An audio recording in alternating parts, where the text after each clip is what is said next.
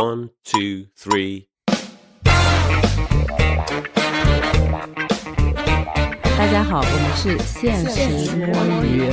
经历千辛万苦，又凑齐了三位主播，要继续借着这个荣丹妮的壳子，追忆那些我们逝去的选秀回忆啊！如果没有听过我们上期的听众朋友们，可以去听一下，也可以不听啊，反正好像也没有什么因果关系。上期结束的那个结尾的话题，《燃烧吧少年》这个可以算荣丹妮选秀节目里面最后一部那个上卫视的一个有声响的。选秀节目吧，对吧？然后另外一个就是它里面的一些人也开创了，呃，也不叫开创，叫参与了后续的一些一零一系啊，还有其他的一些选秀节目。我们不用自我介绍了吧，直接开始。《燃烧吧少年》这个节目呢，它是由浙江卫视、天娱传媒、腾讯视频还有 SM 娱乐在二零一五年联合出品的一个青少年才艺养成励志节目。当时是从十四到二十五岁的少年当中，应该有几千名，海选出了十六位来参加这个比赛。然后节目录制前应该是秘密训练了将近三个月，就是还是经过了一些培训啊，但是还是有很多素人的影子在，就有一种半新半素的感觉。当时这个项目里面的各自的组成部分也非常有意思的，首先是这个浙江卫视。在那个时间点，一五年时间点，有很多卫视突然出现了这种做团节目的这种发心啊，不知道为什么就一窝蜂的来做。然后浙江卫视其实除了这一档这个呃《燃烧吧少年》之后，它后面接档的这个《蜜蜂少女队》这个节目，浙江卫视就没有再跟天娱合作，也没有跟 SM 嘛，是跟韩国的 CG CJ 娱乐。联合制作的，然后当时接档的这个教头啊是吴奇隆和谢霆锋啊，也是一个挺有意思的节目吧。然后里面的成员也有后来大家熟知的，比如说孔雪儿啊。然后我们回到《燃烧吧少年》这里的另一个合作方就是天娱传媒，就是天娱传媒对这个节目的。贡献点呢，最大的一个就是除了龙丹妮，龙丹妮应该是带着他的团队一起来主制作这个节目的。因为你看这个节目后续的赛程的设置，以及说龙丹妮在里面的话语权，还有审美取向，都是体现的淋漓尽致。所以浙江卫视更像一个播放平台，然后天娱传媒应该是整个节目更有主导权的一方，然后剩下的腾讯视频呢，就贡献就是属于什么流量分发担当嘛。然后当时这个节目很有。去的一个组成部分就是少年频道，也是每周大概有两个小时嘛。当时就是在腾讯视频上播放的，为这个节目也是增加了很多色彩啊。到时候我们也可以展开聊一下。最后一个部分就是 S M 娱乐部分，号称是为这个节目提供应该是有训练或者舞台音乐方面的一些指导。但是，嗯，我们感觉他在里面的话语权应该没有这么的强啊。因为这个舞台大家如果有看过就知道，韩卫其实也。并没有那么重，其中有几首选曲，比如像《咆哮》《饿了龙》这种，呃，也是经过一些汉化的啊。本来就有中文版吗？啊，是吗？对，因为 EXO 有 M 和 K 啊啊啊，应该是友情提供吗？还不知道出了多少钱，算是里面舞台中最接近韩团的一个舞台了吧，但也并没有那么的。棒子味嘛，当时呃宣传上还号称就是这个节目的出道团会打包送去韩国训练，然后让 S M 娱乐制作出道专之类的。但是后面这个团糊了的话，后续的部分我们也没有觉得特别有什么亮点吧。啊，整个项目就是这样一个情况，大家有没有什么要点评的？没有，冷漠。那你呢？我每次听学姐聊这个部分，我都不得不感慨，粉粉姐真是粉中最有风味的一趴。就是路人听根本不知道有什么可看的。行吧，只是想说明还是有很多重磅的这个资本力量，资本力量非常雄厚啊。那刚才讲到那个浙江卫视的时候，我 Q 到了一嘴，就那一年啊，一五年前后也是有很多其他的卫视在尝试做这种男团养成类节目的嘛。那其中一个有姓名的就是我们安徽卫视当时比燃烧早一两个季度播出的另一档选秀节目，叫做《心动亚洲》。哇，让我们想起了最近播出来的那个叫什么亚。洲超新星，不是超新星，超星团。Sorry，亚洲超星团。啊，学姐的人设都是靠自己挣的。哎呀。嘴瓢，然后《心动亚洲》这个节目当时也是安徽卫视和那个韩国 MBC 娱乐联合打造的嘛。这个节目在上安徽卫视之前，其实同时段还是提前一点是在那个韩国 MBC 播出的。但是在当时的一个效果来看，是真的完全不如我们的这个《燃烧吧少年》，又要被你们说我是粉姐发言了。但是他这个选手的阵容其实也是很有意思的，我们能看到后面也不停的出现在幺零幺舞台上的诸位有名的选手。其中最著名的就是我们的蔡徐坤啊，然后还包括他的这些前夫啊什么，他有几个 CP 啊我也不是很清楚，算了，还有包括他的一些当时的团员刘 赵品霖，对吧？其中的那个乌木提，甚至今年的男宝星球也是持续没有放弃的继续参赛。心动亚洲当时你们有看到一点或者是听到什么风声吗？完全没有。就完全没有听过，对吧？那燃烧至少还是 因为有你啊，因为身边即世界。我跟你讲，因为有曾经入坑的你和后来入坑的七仔，所以我被迫听过两轮。然后心动亚洲只有在后期研究我们蔡徐坤黑历史的时候才能看到。好吧，我本来是想逼迫这个主播来得出一个结论，说当时燃烧还是比心动亚洲要火一点的，然后再聊一下其中龙丹妮的这个决定性因。因素后来发现不是龙丹妮决定蓝少比较火，是我们冯姐决定了蓝少比心动亚洲火，因为我们冯姐太会翻炒了，对不对？持之以恒的在什么各种舆论场上宣传《燃烧吧少年》卖安利。那我自己来说这个结论吧，我自己觉得《燃烧吧少年》还是比心动亚洲好看很多的。呃，然后其中我是觉得，呃，首先两个赛制一定是有很多类似之处嘛，因为都是男团养成类节目。但是呢，我觉得荣丹妮执掌的。主导的这个《燃烧吧少年》在整个选秀机制里，其实还是引入了，就是除了这种男团唱跳的新鲜元素之外，还是继承了很多我们在超快里面得到的一些乐趣，什么这种 PK，还有一些什么兄弟情、少年梦想，然后这种灌输你说一个素人追梦这种鸡汤风味还是非常十足的，嗯。七仔，你要稍微讲一下，你觉得这个节目中你有体会到就是荣丹妮的一些贡献吗？我觉得《燃烧》这个节目本身并不好看，好看的是它的衍生节目。对，所以一定要说《燃烧》节目里体现的点的话，只能说这个节目成为了荣丹妮后来搞的很多节目的雏形。比如说，嗯，什么两个团，呃，两个人并三个人并成最后的什么五六七八个人，就最后在门里面亲眼见证这个赛制。还有就是后来粉出道以后直播 battle，就 battle 赢的人可以坐在前排之类的。后来这种助长独唯的风气在。在一零一里也看到了，以上。那我也不敢说一零一是抄他的，可能大家就是一些陋习都是相似的吧，差不多吧。但我觉得荣丹妮可能还有一个巨大的贡献，就是他当时在娱乐圈的一些人脉和这个叫什么人格魅力。所以我觉得他当时请到的这个导师阵容，以及这些导师在整个节目过程中付出的这种就被荣丹妮 PUA 出来的一些真感情啊，或者是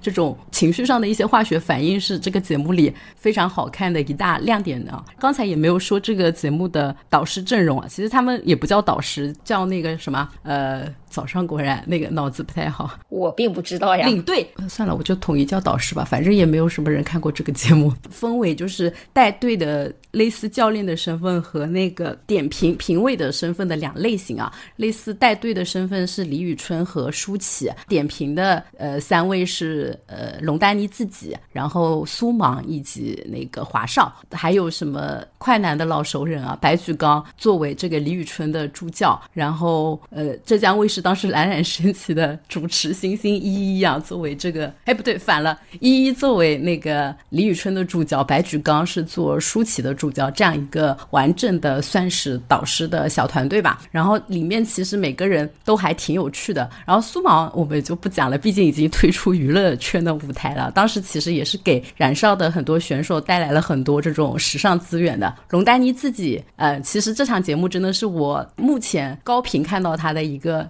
主要的机会，说实话，我觉得他参加这种节目就露出到台前是比杜华有魅力多了。就是我当时对他的整个印象，可以说我对他的大部分的滤镜都是在那个时候形成的。我就觉得他是一个言之有物，对，非常有人格魅力的女老板。反正你们两个也没有看过，没有办法吐槽我了。对，当时的感觉就是这样子的。然后李宇春和舒淇也不知道是受龙丹妮的影响，还是说就是龙丹妮选的这些选手确实有一些人格魅力在啊。就你可以明显感觉到，一开始，呃，在比赛什么初期的时候，两个导师还是对参赛的选手露出一些很嫌弃或者看不上的表情，真的是有的。就是早期那个李宇春还是被吴嘉诚的这种初舞台都给游到了，反正他们的那个面部 reaction 还是非常真实的。对，但后面在呃整个赛制。过程中，你就看两个导师对选手越来越上心，然后开始利用自己的经验去帮他们什么调整舞台编曲或者改他们的 part 指导。当然，这个是李宇春主要负责。李宇春自己可能本来有一些选秀的参赛经历，舞台经验比较丰富嘛。然后舒淇这边，她可能在舞台上没有办法帮到选手，就开始拉自己的一些人脉关系过来给自己的选手加油啊，然后给他们什么点外卖，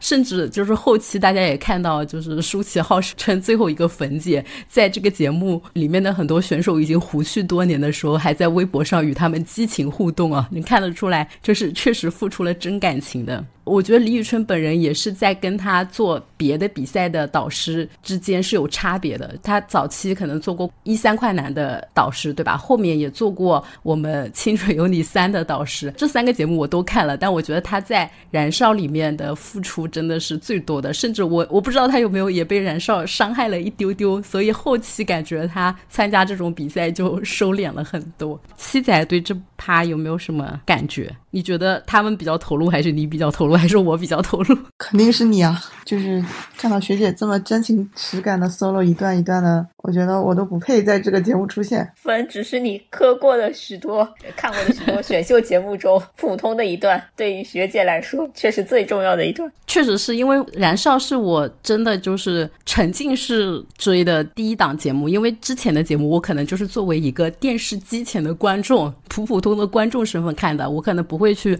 扒一些后面的花絮。啊，或者选手采访啊，或者是选手日记之类的东西，就全方位的去了解这个节目，呃，选手前后或者导师前后的故事。但这档节目我真的就是深度追星，从电视到腾讯视频上的直播，然后再到一些平台的什么八卦集散地，然后甚至追到节目后面的团啊，就初恋追星的人就是这样子的，伤害的比较深，爱恨都很持久。怎么快男没有让你走上这条路啊？快男的时候我已经在贴吧看同人文了。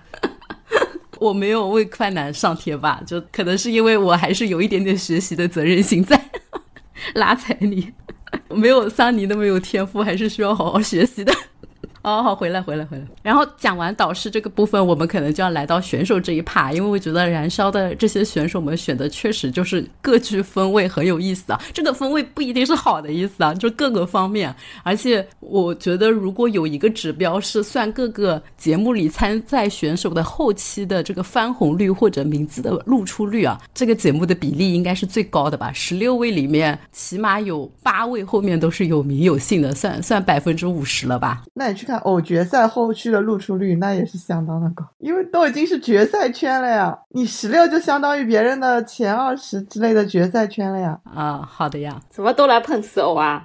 但是偶的重量，我不敢用燃烧来碰瓷偶呀，毕竟偶在当时这个节目是怎么样一个声量，燃烧就是可能全国也就一万个人看吧。就是我我觉得偶的这个决赛圈的这个成功率，是因为整个节目体量到那里的，但燃烧就是节目体量其实确实不行，就是我们糊糊节目真的是全靠选手本人特质。完了开始吹选手了，大家又要听不下去了。这里面就是大家要不介绍一下你们各自有印象的一些选手，要不七仔先开始。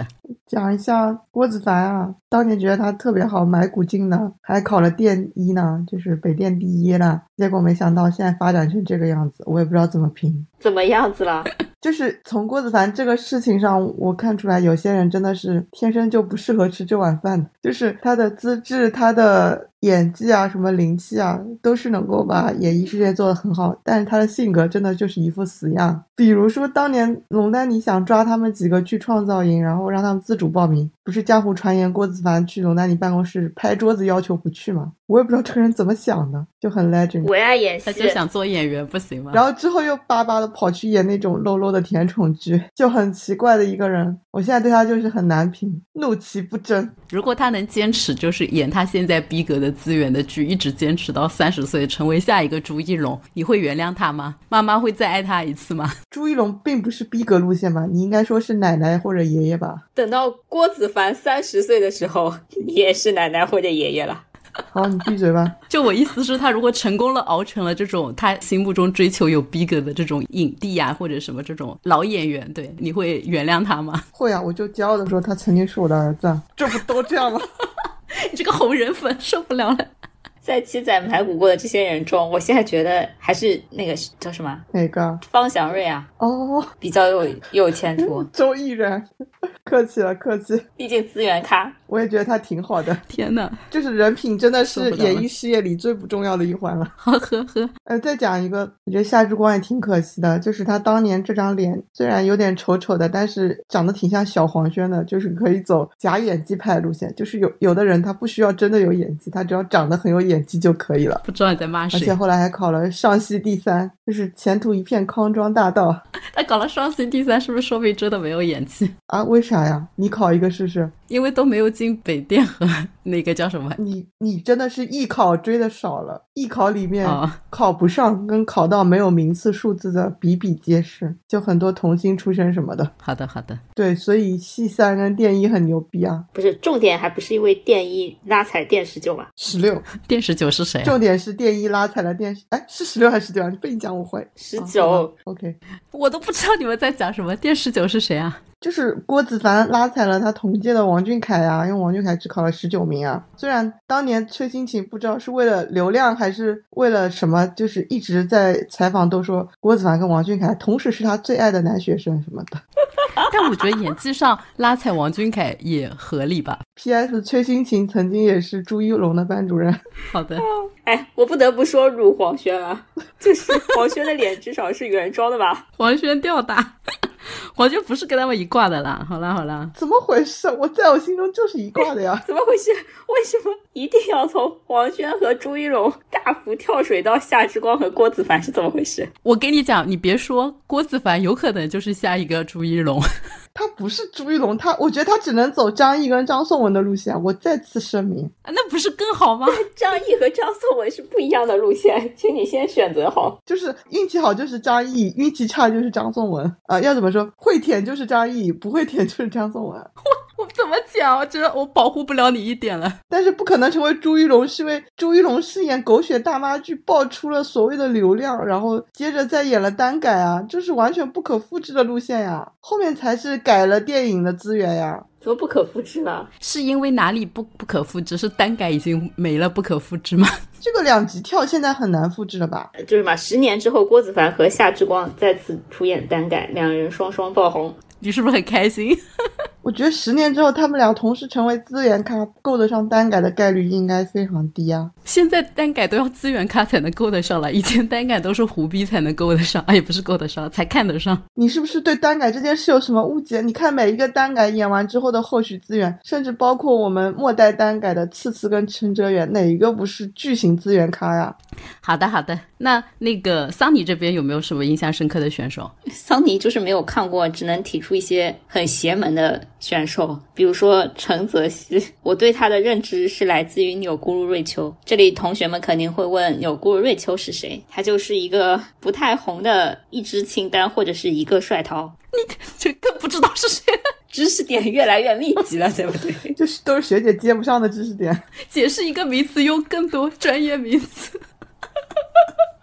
好好解释一下，用人听得懂的话解释一下。我知道钮钴禄瑞秋是谁，还是因为他给我大力安利了周依然。就是反正是呃网上许多追星女中的一个，然后因为输出比较有趣，也不知道是有趣还是比较贱还是怎么样，反正就是呃，在这个阴暗爬行的小圈子里获得了一些人气。但是我到现在也不太清楚，就是瑞秋是不是确实还是一个素人女大学生啊？就因为毕竟一只清单和一个帅桃可能都已经靠乳追或者是呃靠粉圈早就实现财富自由了。然后那个 Rachel 因为每次都反向买股，所以就没有财富自由嘛，做空。那也没有，毕竟金白开也能那个什么，行业明灯金白开也能实现财富自由。这些人应该不会给我发律师函吧？那我们得有多火呀？好了好了，这些人是谁都不重要，微博小大 V 对吧？类似这种，呃，对吧？就粉圈里面那种讲话很难听的，介于个人追星粉丝和 KOL 之间的这样的一个人物。然后那个就是因为他骂陈泽熙骂的实在是太多了，导致我实在是非常好奇，就去查一下陈泽熙是谁这样子，然后就对这个婚号为灾的人留下了一丝印象。从此爱上？那也没有，怎么可能？长得实在是难以入目。嗯，还有呢？还有就是肖德俊啊，毕竟肖德俊是我们叫什么威神 V 是吧？对，也算是这个粉里面一众选手里面最后依然坚持热爱舞台，然后到我们这个 idol 地域的韩国去出道，然后获得一丝姓名的选手。嗯，而且他，我不知道这样说好不好？我觉得他长相一点都没有变，哎。挺好的，什么意思？你在暗示什么？但是彭楚月跟武嘉诚也没变啊，他们留在内娱没有变很正常。我以为去韩国出道的都会在就是躺一下手术台之类的嘛。哦，就是很好，不管是内心还是外外表，一直保持着当年的模样。对，没有肖德军粉丝的意思啊，这里。就是我还是很欣赏他的，觉得挺励志的。虽然我当时赛时并没有 get 到他，嗯，赛后也没有持续关注，只是他最后作为这个威神威的成员出道之后，说哇，这个居然是燃烧第一轮淘汰的一个人。呃，我有印象的是他在这个节目的先导片里面放说，这个是他最后一次机会，意思就是大概没有结果的话，他可能就放弃这条路了。很庆幸还是没有放弃吧，然后有一个好的结果。对，然后讲到励志这件事情啊，就不得不说。这个节目里面，我觉得当时我是觉得最励志的人其实是肖战。为什么？因为年纪大吗？一个是因为年纪大，还有一个就是因为他在参赛前是一个完全没有类似经验的人，就是他并没有什么小时候学过，比如像夏之光是学舞蹈出身啊，夏之光、郭子凡都是学舞蹈出身嘛，吴嘉诚和那个彭楚月都是星海音乐学院，就是从小喜欢唱歌，对吧？他是完全没有类似经验的人，也不像白树是什么？哎，白树是北电还是什？啥都不是，你确定？我怎么觉得好像是上戏的？哦，上戏，对，也不重要，反正白树 应该也没有什么粉。对，呃，就是都不是这样，有类似就是演艺经验，都不是这些选手里面其他就是有类似准备的人吧？对他是一个正常就是考学上来，然后专业是什么画图专业吗？还是美术设计类似的方向的？怎么这好像是老岳岳剧本是一样的？没有老岳岳这么高端，就普通学历啊。他并不是吹这种高端学历，他就是一个普通人，就普通学习不是特别好的人。重庆工商的三本学院，直说了吧，老岳岳可是留洋的了。这这都拉踩我们 年纪大是一样的。然后那个，而且就是当了一年社畜之后啊，居然还有这个勇气放弃自己的工作，因为你想三个月训练肯定就是辞职了嘛，对吧？有点哎，突然怎么想到了毛不易，然后就呃来参加这个比赛，说明赚的还是太少了。设计狗一开始应该都还挺少的吧？对。然后作为这个什么里面年纪最大的参赛选手，肯定是最大的一个梯队之一吧？招募的时候应该是二十四岁，他这个年龄范围说是十四到二十四，十四就是当时的叶许佳。二十四就是应该就是肖战，对，成为这个不管是当时节目还是后面成团后都是年纪最大的选手，我是觉得挺励志的。其实年纪大回锅是有很多人，比如博远啊之类的，但是他们可能都是一直在这个方向努力，只是不放弃而已。但他能在这个年纪就是完全换一个赛道啊，嗯，在这一点上我觉得还是非常认可的。嗯，吹一波，希望肖战的粉丝放过我们后面要嘴的事情。所以他来的时候靠的是什么呢？就是凭着一张脸就来了，是吧？是吧？我也不知道啊，至少他不是像夏之光这样的音痴嘛？怎么回事？感觉七仔也没有要反抗的意思。就是唱歌虽然没有练过，但至少就是也不算太短板吧。嗯，只能说现在的什么唱歌演戏都确实也不需要什么培训嘛。到最后大家都不知道学姐担的是谁，呃，就是过于伤心，不想讲。学姐担的就是冠军，没有冠军，这个节目没有单人的冠军，应该是一个人气断层 C。这么说，嗯，哦，没想到我初恋追星的时候也是跟红人人粉啊。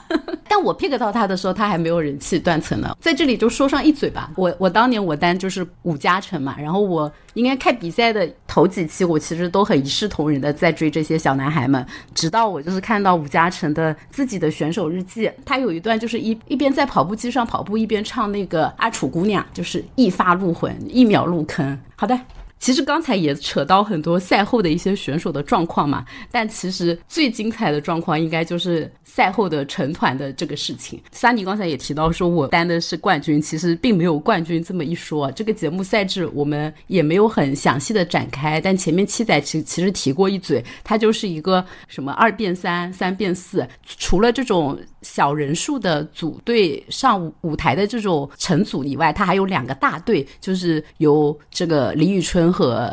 舒淇各自从当时的十六位选手里面挑人，组成两个阵营吧，就是白队和红队。然后在不管里面什么二人组、三人组、四人组、五人组这样的 PK 过程中，都是以整个大队的积分来决定，说我当轮是淘汰红队的人还是淘汰白队的人。但是这个节目一定是有控制的，因为如果说完全自由 PK，很有可能最后红队就是淘汰的人数远远超过白队，就最后达不成决赛现场两边四 v 四的这种比赛。所以我。我觉得在整体过程中是有很多暗箱操作，说起来他们又要骂我白米饭了。但是确实，当时的人气选手很多都是集中在白队的，一个是当时人气最高的吴嘉诚，以及他奶出来的嘉诚兄弟这个大热 CP，也是粉圈的美帝嘛。这里不要给听众朋友们解释一下，如果大家不知道嘉诚兄弟 CP 是什么呢？另外一位就是那个以顺总女朋友半块香皂。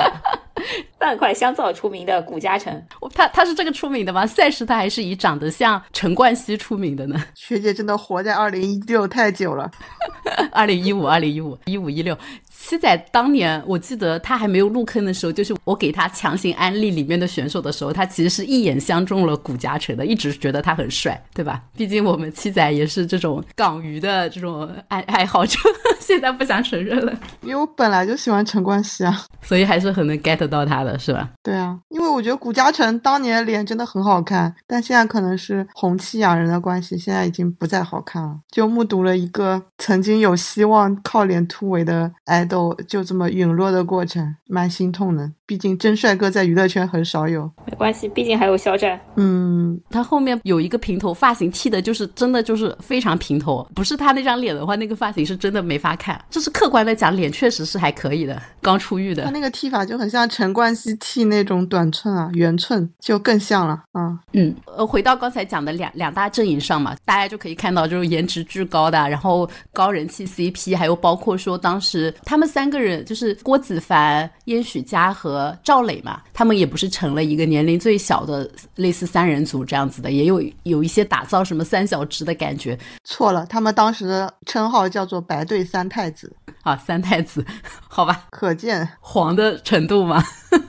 对，然后红队当时就是，就后面人气很高的肖战赛时的人气，其实也是中等梯队的，而且他也是中间从白队被挑过去的。红队当时人气最高的是谁啊？好像就是白树了吧？所以就是人气上其实是有弊的，呃，当然实力上我我觉得还好。其实实力这些大家都。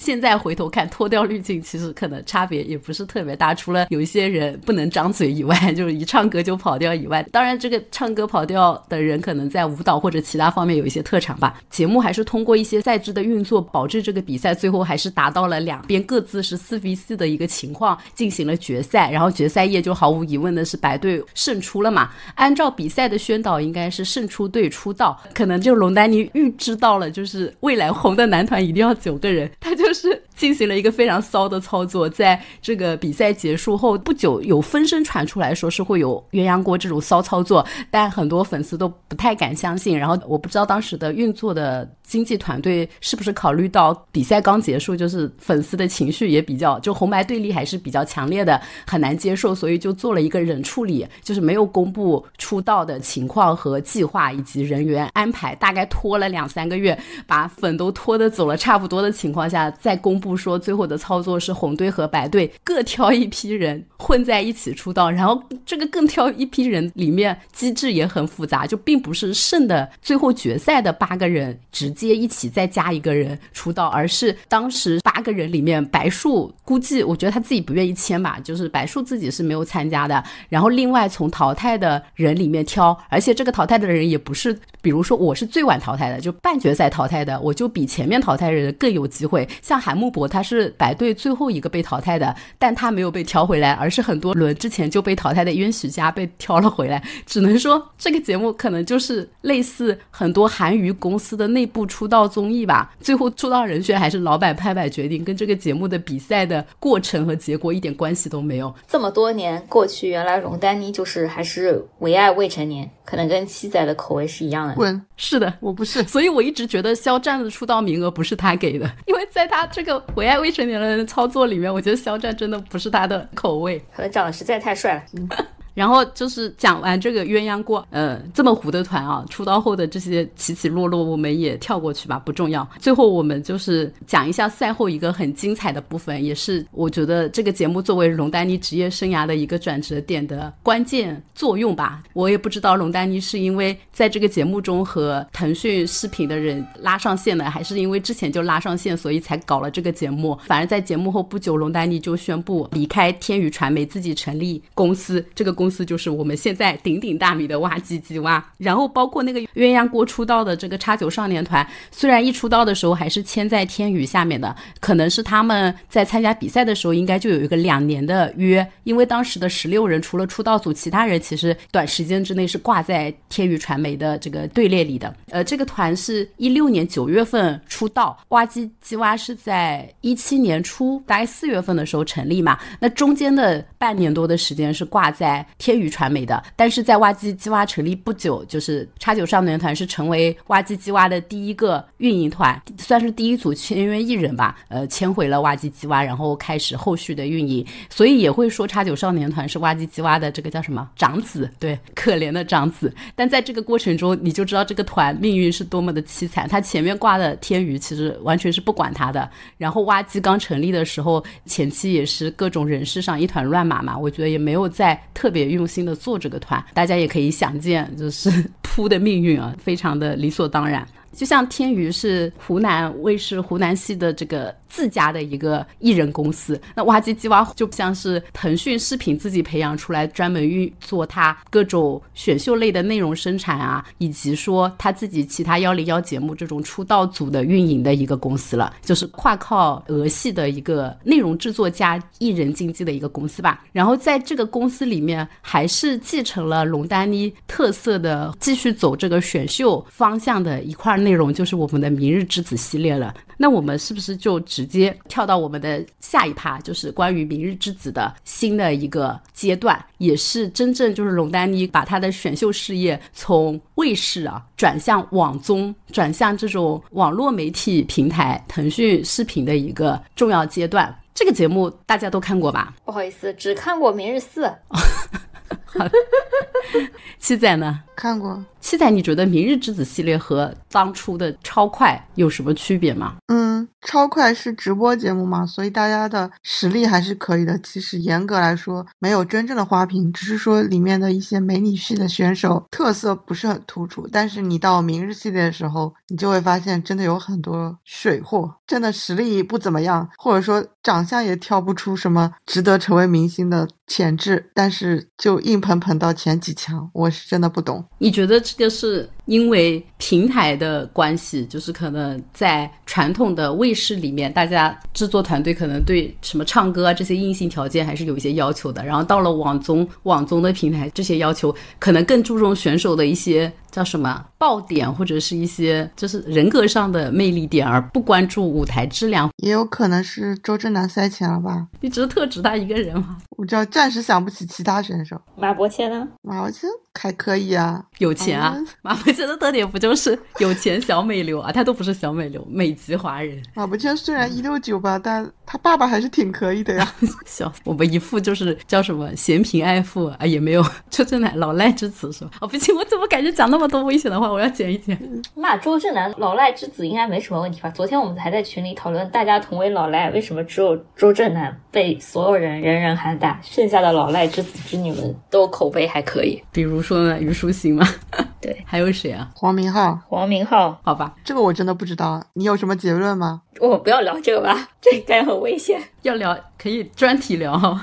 那我先给没有看过《明日之子》系列的桑尼以及一些听众们介绍一下《明日之子》这个赛制吧，因为我觉得他这个赛制也是龙丹妮在选秀史上的又一个创新。他当时号称是有三大赛道，我觉得他是融合了当年在那个《加油好男儿》以及《快男》里面的玩法，就他既不想只选唱歌的，也不想只选长得好看的，他就是都想要，所以他就搞了一个三大赛道：盛世美颜、盛世独秀和盛世魔音三大赛道。然后其中盛世美颜可以对标当年的好男儿，就是选长得好看的。然后盛世美颜的赛道的这个什么新推官是杨幂啊，你就找一个长得好看的人。然后盛世魔音的赛道可以对标当年的快男，他的新推官就是华晨宇。最后一个盛世独秀赛道其实是主打原创的，这个算是明日之子开创的一个新的选拔机制吧，就是想挑一些有创作实力的人。然后我觉得这个赛道的设立就是后面极大的拯救了挖机唧唧哇，就是真的有创作实力的人，可能最后的就是叫什么演艺生涯的生命力远远大于这种美颜和魔音啊。赛道的这个新推官就是薛之谦，就是薛之谦和华晨宇两个可能不知道是不是换一下更好。为什么？但我觉得薛之谦的原创作品还是吊打华晨宇的吧。主要是因为华晨宇唱的还不如薛之谦呢。反正都不听，谁在乎？我不知道怎么保护你，但是我还是想说，我就不保护了吧，随便吧。你你自己心脏大一点，知道吗？被骂两句没什么的。哎，嗯，我我们节目的听众都是从我有一个孩子那期过来的，怎么可能还留下华晨宇的粉丝？也也不是吧？你这样感觉我会很惨。本来华晨宇的粉丝不知道有这一期节目，行行行，就是我觉得幸好华晨宇不是独秀赛道的，他如果是独秀赛道的，他可能在海选的时候就把毛不易淘汰了。回到这个赛制上说啊，然后这个赛制除了刚才说的三大赛道非常有特点点之外，就是它还要赛道和赛道之间也要有 PK，这样子才能打造一些团魂啊、兄弟情啊这种的嘛。一开始就很多选手报名参加各自的赛道，然后在各自赛道里 PK，就是赛道内按自己的标准去选拔，全权由赛道的这个新推官去决定的。然后第二阶段呢，就开始进行赛道和赛道之间公平的去竞争什么九大厂牌的这个决赛圈名额嘛。这个时候就会有很多有意思的点，比如独秀赛道的一些有原创实力的选手们惺惺相惜，抱团取暖。然后就魔音赛道可能有一些皇族选手接连淘汰什么独秀赛道的几个之后，就剩下的人就什么各种伤心啊、愤怒啊，然后各种情绪积累，然后大反扑干掉了这个魔音赛道的大魔王什么大魔王啊？赫兹啊。就是哦就有这种赛道 PK 的这种，像继承了燃烧的这个机制，让不管是带队的导师之间，还有赛道和赛道的选手之间，就会有一些摩擦，什么就是互相对抗的这种激烈的情绪。然后最后进入九大厂牌之后，后续还有一个很好看的点，就是每一场都是直播，就是大家可以亲眼见识到这种美颜赛道出来的人唱歌到底有多难听。真的，当时是蹲直播的人乐趣是非常大的，因为真的是毫无修音，就是可可以难听到令人震惊，说这个是能快决赛圈播出来的东西吗？但是如果你不是当天蹲的直播看，你第二天看啊，可能就已经加了一些后期选手保护了。嗯，刚才介绍完这个三大赛道和这些比赛的完整赛制，你们有什么要点评的吗？或者你们当时在这个赛时有刷到什么有意思的这个比赛的，就是热搜啊什么之类的吗？当时《明日之子》第一季的时候我没有看嘛，但是我应该是在那个耳帝之类的这种音乐的 KOL 那边看到过他转发的一些广告吧，就是毛不易唱的是小丑嘛，我都不记得那个时候是不是小丑，反正是一个舞台。然后我点开一下，就是觉得嗯，符合我对一个丑丑民谣人的刻板印象，然后唱的还可以吧。但是大家就是感觉被那个歌词非常的触动，然后纷纷转发，就是这是我唯一的印象。但我这里加个补丁吧，就是我我没有对毛不易老师不敬的意思，就是我现在还是很喜欢毛不易老师。那个此处说明一下，我还买了毛不易老师的《幼鸟指南》这张新专辑。就这张新专辑里面，我觉得他的曲风还是在原来的纯民谣之上做了很多拓展，但是当年确实是一个土土的丑人。好的，七仔呢？我对明一的印象就是，当年龙丹妮搞了一个二次元偶像啊，还是叫虚拟偶像的荷西啊，不是赫兹赫兹啊，在这个比赛里面，然后就是这个人当时技术还不成熟，出来的时候还掉帧，据说现场观众其实看的就是绿幕，然后投票什么真的就是一个全自动的流程，被保送到很后面，就一路保送到大家后面就开始生气的开始要集体反抗他，这个戏码还蛮搞笑的。有一场的时候，薛之谦不是还当场演了一场摔牌子发怒的情节，就不知道是塞钱还是真情实感。对，然后我刚才前面讲到的说什么独秀赛道对抗大魔王，讲的就是这个赫兹嘛。当时赫兹应该是在进决赛圈有两场比赛连续淘汰了独秀的廖俊涛和钟逸轩。对，然后当时 毛不易和廖俊涛和钟逸轩，他跟廖俊涛也是 CP，然后跟那个。钟逸轩三个人号称什么一家三口？完了，我现在已经搞不清楚毛不易是里面的妈妈，还是 现在觉得廖俊涛也挺适合当妈妈的。那时候就开始泥塑了。然后当时毛不易作为留下来的那个人啊，非常的就是怀着对逝去兄弟们的这种。悲壮的情绪，最后我不知道是赛制安排还是真的有一些叫什么选秀之神的这种命运在啊，就刚好下一场就是毛不易对上赫兹，对，然后就真的是纯吊打，是不是就是那一场唱的消愁我就不记得了，反正就这个叫什么替自己的好兄弟复仇了，搞得整个节目还是很有看点的。然后关于那个毛不易的这个消愁，我真的觉得当时也算是一个现象级的营销吧，嗯，也不能说营销，因为我觉得消愁本身确实也很好听，然后也有这种。爆点在在消愁之前，可能《明日之子一》这个节目还只是选秀爱好者或者是龙丹妮的这种铁杆粉丝的内部自嗨的看看的节目，就只是普通的这种网综里的一员。但是在消愁出了之后，他的这个整个热度我都觉得是上了一个台阶的。然后当时娱乐圈就有好多明星，就各种领域的吧，就不只是歌手，还有演员啊什么都在转发这首歌。整个《明日一》的成功，就是毛不易和这首歌也是。占占了很大的比例吧。除了毛不易，其实刚才也 Q 到了一些人啊，包括后面参加一零一 C 位出道的周震南，现在在参加 P 哥，P 哥已经结束了，号称是 P 哥的皇族的马伯骞，然后还有后面参加明日四回锅的廖俊涛，都是一些非常有特色的选手。其实去到其他节目里，我觉得还是不输吧，在某些程度上不输吧。马伯骞还需要 P 哥给他带名声啊，马伯骞简直是给 P。哥带人算了，有点太过分了。给 P 哥带人气的是我们的零七幺三，好吗？不要这样子。可以可以，毕竟马伯骞可是我们大热偶像剧。对对对，是好有人气啊！天哪，一个 rap 歌手居然要靠演偶像剧出名，真不愧是内娱。其他的选手就都 nobody cares 了，不是很重要。不知道有没有伤害到谁，就这样吧。还有李润琪，要讲你自己明日四再讲。算了算了，我为什么要说他？过过过，sorry。你很爱他，我嘴贱。明日一的大成功之后呢，我感觉龙丹妮真的是在整个俄系。可能站稳了脚跟，我不知道是不是一口气直接续订了四季啊？不然以明日二、明日三的成绩，感觉这档综艺就是很没有必要做到第四季。但是就无论如何吧，他就是有这个命。虽然明日二、明日三都铺了，我这个过程我们也不展开了。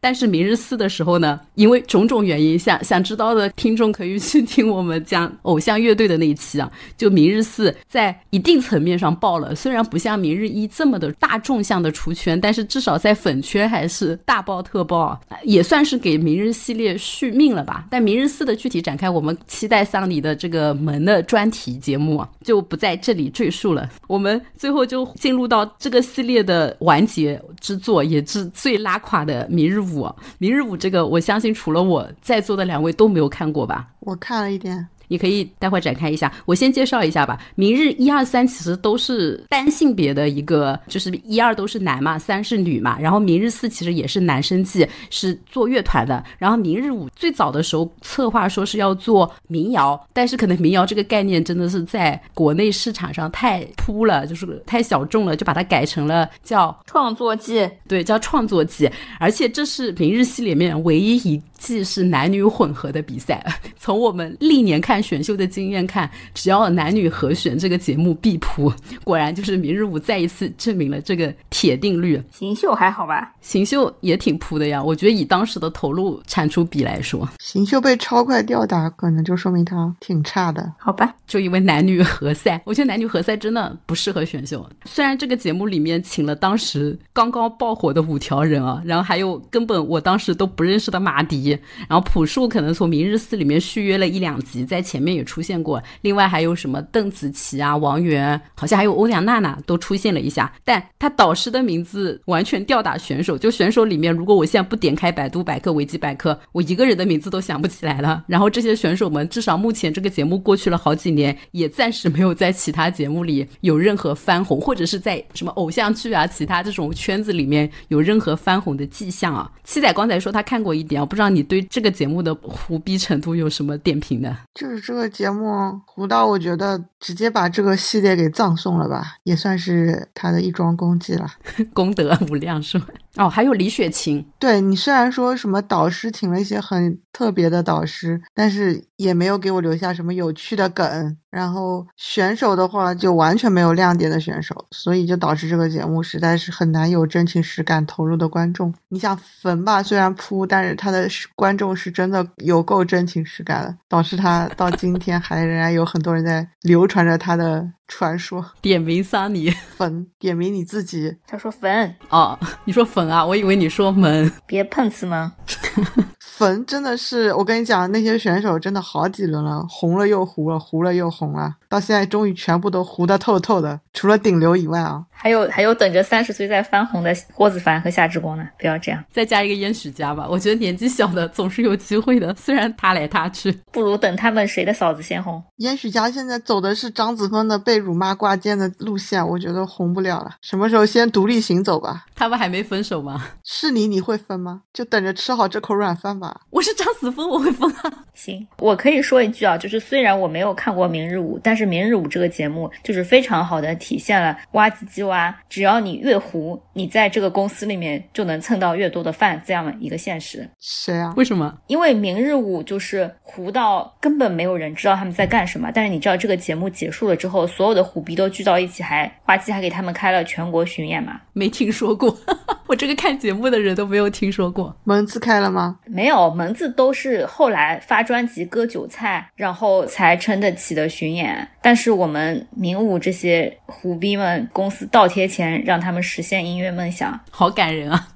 挖机挖真的不像是一个有收入考核、收入和利润考核的公司，每一个决策都匪夷所思。挖机的每一个红人粉都在那里疯狂辱骂，因为就都是被吸血，就是有一点血就会被吸掉，用来养一些废物。我觉得挖机才是整个娱乐圈最有音乐梦想的公司。而且比选手都有音乐梦想，就是我我不能理解的就是龙丹，你用自己定义了什么是好的音乐和什么是有音乐梦想，然后只要你稍微有点流量，你好像就失去了音乐梦想，你就值得被割韭菜。以上听起来真的很像气运联盟粉丝的发言，不是只有七运联盟粉丝啊，毛不易粉丝也这么发言，好不好？毛不易粉丝天天辱骂廖俊涛的，但是毛不易自己很爱廖俊涛啊，就这样吧。你一听就是廖俊涛粉丝的发言。不是，我觉得廖俊涛真的还不一定是龙丹妮奶的，毛不易自己是愿意养他的。今时今日，你还能说毛不易愿意养他吗？你确定吗？哎，我不知道，我不是他们两个人的粉了。对啊，我我只关心谁会愿意养武嘉诚，龙丹妮愿意就行了。回来回来，就说到明日舞的这个胡逼，其实我还有一点想说的。说实话，如果放到 N 年前，就就把这个时间倒推。个七八年或者十年，他的选人、他的这个导师阵容以及他整个运作方式其实是没有问题的。甚至里面的歌嘛，你说难听，你没有比《明日四》后面的舞台难听到哪里去吧？但是我是觉得他死在哪里呢？就是在这个时代，大家经历了，就大家真的已经是从超快系列走出来了。就我们经历了幺零幺，然后经历了这个月下和门，还有各种乐队选秀节目的洗礼之后，你单人的这种站桩唱歌，或者你即是配一些 rap，自己来一点舞蹈，或者什么两个 vocal，什么男女对唱一下的这种，已经是吃惯了辣的人再也吃不回青州小菜的感觉了。就这些因素就远远不够，在对舞台的这种期待和视觉享受，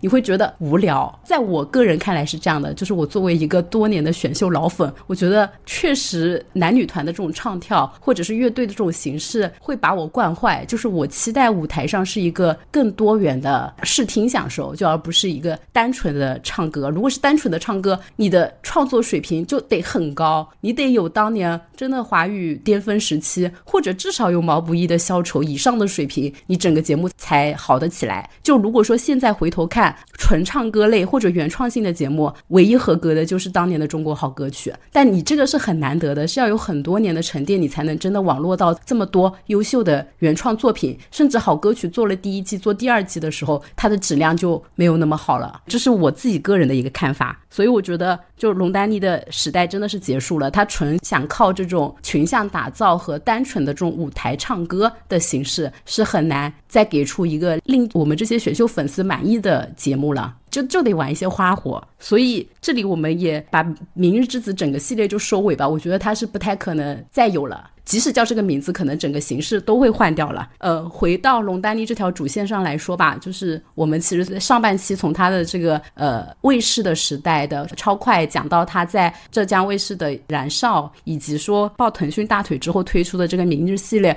我觉得龙丹妮的选秀时代算是从一点零走到了二点零吧，就从卫视走到了网综。但是现在整个二点零时代也结束了，对吧？不管是幺零幺也好啊，还是明日系列，唯一。独苗在华语选秀的独苗，可能就是最近已经开始播了的这个叫什么亚洲超星团，嗯，但它也也是已经只在香港地区播，不在大陆播了嘛。你们觉得，就是如果选秀还有未来的话，有它的三点零时代的话，这个三点零时代在哪里？会有什么样的形式出现？然后龙丹妮在其中还有机会吗？要不七仔先这样？我觉得我们这种观众没有什么好展望的，就有什么吃什么呗。重点还是有，就是选手的资质够好，够有特色。其实节目的形式都是非常次要的。我个人是这样的，就是我是一个不会因为赛制的狗血过于真情实感的人，主要还是看选手好不好玩。我觉得这个在不同的时代都是有共通性的。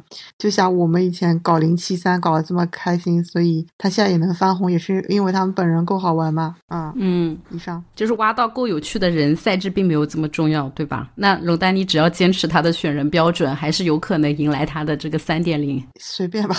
为什么一定要在乎龙丹妮火不火呢？我也没有在瓦里基巴工作，因为我们主题是龙丹妮，聊龙丹妮呀。哦哦啊，那我重说，是的。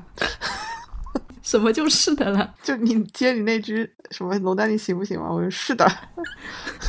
没有放弃挣扎。那那桑尼呢？啊，因为我我觉得我们在聊都是以我们这个年龄段人的视角嘛，对吧？就是龙丹妮可能他不管是选人还是他赛制上面的这个创新，还是比较能迎合我们这一代人的，就把我们从十几岁一直吸到现在老大不小了，就还是能为他的这些东西在买单。但我觉得决定了他能不能三点零的，其实最重要的是他能不能吸引新时代的一些新的秀粉或者是新的粉丝吧。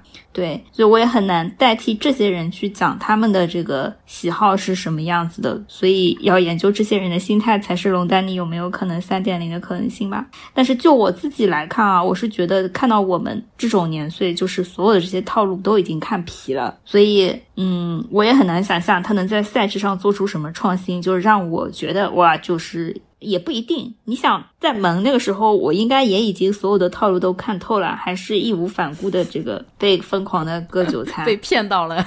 对，所以嗯，有可能就现在讲的很冷静，到时候再来一套，还是这些老三样，我们还是会中招吧？对，就不需要换什么新招式啊。对，但是我觉得龙丹妮就是可能要放弃一下她现在锅里面的这些菜，就。他以前就是回锅菜炒来炒去，这些人就是能能红的，可能也都红了。现在再把这些人搞出来搞一搞，那就没什么希望了，就不要养着了，搞一些新人。嗯，好，那最后学姐收个尾吧。呃，我还是跟上一期一样，用龙丹妮自己在采访中说的话来收这段三点零的 part。龙丹妮自己其实也谈过，说时代的巨变，就是和萨尼刚才提到的，他其实最担心的是自己落伍。他也知道，他做的很多节目 sell 的其实是一些。年轻的受众嘛。那他自己包括说什么公司里招的只招九五后，因为他觉得他所处的这种行业和时代其实是没有什么经验可说的。你与其招一个有经验的老人去重复过去的套路，你不如招一些年轻人，然后让年轻人自己去掌握他们自己的品味也好，掌握自己的这种嗯时代要追随的内容趋势也好。我觉得他这点的理念还是对的，不要做成什么一些老的传媒公都是一些老年人说了算来制定自己想当然的策略啊。然后另外一点就是他当时成立挖机机挖的时候，主要也是因为他看到了一个时代的趋势，说年轻人都跑去移动互联网了。他不能把用户强留在这种卫视上、电视上，所以他就跟着用户走。用户去到哪里，他的内容输出就做到哪里。这也是他后面跟腾讯强绑定，然后做了整个明日系列的一个初衷嘛。那我觉得，如果荣丹妮持续保持这样的心态，然后他找到新的时代、三点零时代的年轻受众们在哪里，还是有机会做出好的内容的。我觉得他一直还是有这样的发心和坚持在的吧。嗯。但是啊，有一点就是觉得不可能做出来的原因，就是他感觉现在已经进入了一种提前养老的状态了。有可能啊，他也觉得自己这辈子奋斗过了，后面可能也没有那么多心力去做一个节目生产的内容也好，或者去挖掘培养新人了。然后你看，在二一年以后，就是明日五结束之后吧。其实挖机机挖很多推出的项目，龙丹妮都已经不再深度参与了，而且也有很多都不是选秀项的，像毛血旺。那舞台二零二三，呃，虽然有很多选秀的影子，但是这个节目就跟我们当年看的这种选秀的节目已经有很大的差别了。它可能更多的像，哎，算了，舞台二零二三不讲了，我真的不知道定义它算什么类型的一个节目了。很皇族的节目。嗯，他可能是就是什么成名选手给皇族洗脚的节目。对，这个节目不是给观众看的，是给投资商看的。哦，感觉好恶臭啊。嗯，我其实还有点挣扎的，就是我这个节目到底要叫上下，还是要叫一二？因为我觉得，假设龙丹妮还有三点零时代，我们就可以叫一二。等他后面，就比如一两年后再做出一些让我们又真情实感的节目之后，我们就可以再做一个龙丹妮的三，对吧？要不要给他保留一丝机会？不知道是龙丹妮还有三点零，听起来更玄幻，还是两三年之后我们这个节目还在更新更玄幻？都有机会，都有机会。我们做人要有信心，对自己也要有信心，对别人也有信心。可能都没有吧？不要这样。哦，最后的最后，我还是决定要卖一下惨啊！就我们这期节目录录的有多不容易啊！先是有一场约了被鸽子了，然后我们其实前面的内容之前又录过一次，但是因为学姐自己傻逼啊，就是那个就录制的材料没有保存下来，然后我们这已经是第二次录相同的内容了，希望我们能够顺利的把这期节目产出掉。然后听到这里的听众朋友们，真的可以给我们一些正向的鼓励啊，关注、订阅、评论、打。打赏都好啊，安慰一下我们在产出这个节目。我差点以为你说一键三连，我真的是，因为这期节目真的是太不容易了，就约了好几次，又录了好打赏都说出来了，网络乞讨，不要这样。我是真的很需要一些正向的鼓励，多点点赞评论就行了，打赏就打赏就算了，是吧？啊好，那我们就在这里再见啦，拜拜拜拜，就回来吧。回来吧，有人在等你呀。这闭上眼睛就拥有了一切的剩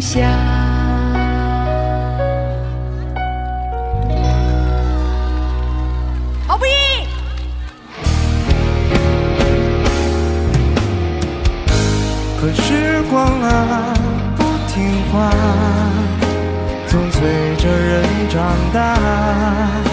这一站到下一站，旅途总是停不下，就慢慢的忘了吧，因为回不去啊。这闭上眼睛就拥有了一切的。剩下，